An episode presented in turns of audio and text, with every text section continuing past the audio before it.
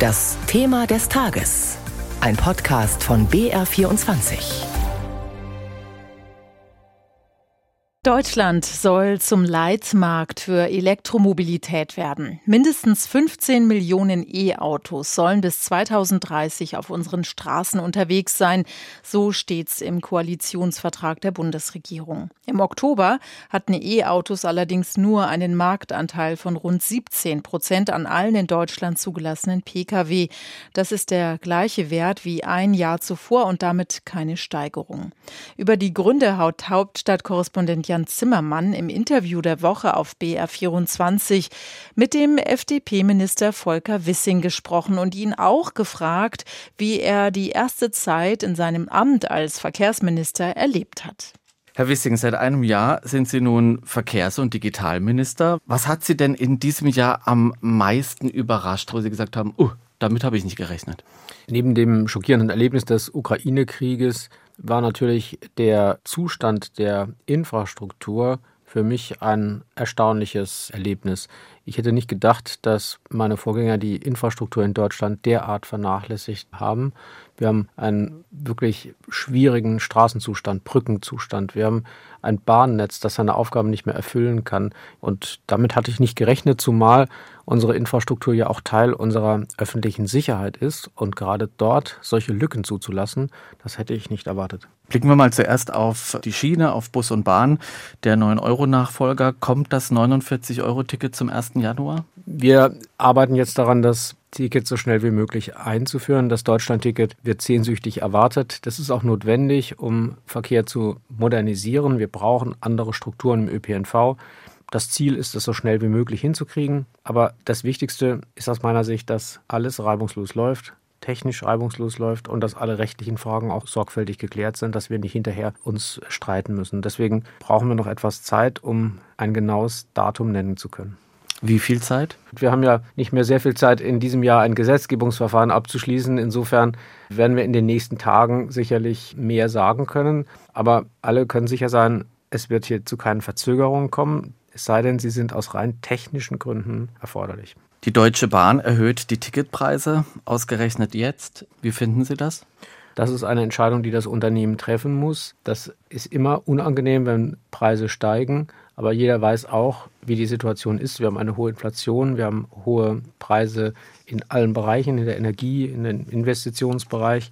Insofern ist es nicht Aufgabe des Verkehrsministers, die unternehmerische Entscheidung der Deutschen Bahn an dieser Stelle zu kommentieren. Aber der Bund spielt ja bei der Deutschen Bahn eine wichtige Rolle. Ich habe ein aktuelles Beispiel. Eine vierköpfige Familie aus München macht einen Städtetrip nach Berlin, kostet mit der Bahn vier Personen hin und zurück über 400 Euro. Was macht die Familie am Ende? Sie fährt mit dem Auto. Das sieht nicht nach Verkehrswende aus. Kommen wir so voran? Dass es mir ein Anliegen ist, attraktive preisliche Angebote zu schaffen, sieht man ja an meiner Leidenschaft für das Deutschland-Ticket. Und insofern ist in dem Bereich, in dem ich Einfluss nehmen kann und Verantwortung trage, es so, dass alles getan wird, um attraktive Angebote für die Fahrgäste zu schaffen. Und klar ist auch, dass die Bahn ihre Preisgestaltung als Unternehmen eigenverantwortlich trifft. Die Bundesregierung will ein Klimaschutz-Sofortprogramm verabschieden, um die selbstgesetzten Ziele im Klimaschutz schneller zu erreichen. Das Programm sollte laut Wirtschaftsminister Habeck schon längst fertig sein. Bisher gibt es aber nur Eckpunkte. Das Problem sei der Verkehrssektor. Woran hakt es? Zunächst einmal ist für die Vorlage des Klimaschutz-Sofortprogramms nicht der Verkehrsminister zuständig, sondern der Klimaschutzminister, in dem Fall Robert Habeck. Und niemand hindert ihn daran, ein Klimaschutzprogramm vorzulegen. Aber das Wirtschaftsministerium sagt, dass der Verkehrsbereich sei ein Problem. Da wird weiterhin zu viel CO2 ausgestoßen. Die Vorschläge, die Maßnahmen aus Ihrem Haus reichen nicht. Ich weiß nicht, welche Person im Wirtschaftsministerium das sagt. Mir hat das äh, so niemand gesagt. Die Frage ist doch immer, welche Ziele will eine Regierung gemeinsam innerhalb welcher Zeit erreichen? Wir haben uns Ziele gesetzt, bis zum Jahr 2030 271 Millionen Tonnen CO2 im Verkehrsbereich zu reduzieren. Und jetzt kommt es darauf an, sich da gemeinsam darauf zu verständigen, innerhalb eines bestimmten Zeitraums bis 2030 bestimmte Zwischenziele zu erreichen. Und darüber muss man reden. Aber genauso wie der Energieminister nicht hergehen kann und jetzt auf Kohlekraftwerke verzichten kann, kann auch der Verkehrsminister in einer Situation, in der Logistikketten massiv gefährdet sind, nicht einfach auf Mobilität und Lieferketten äh, verzichten.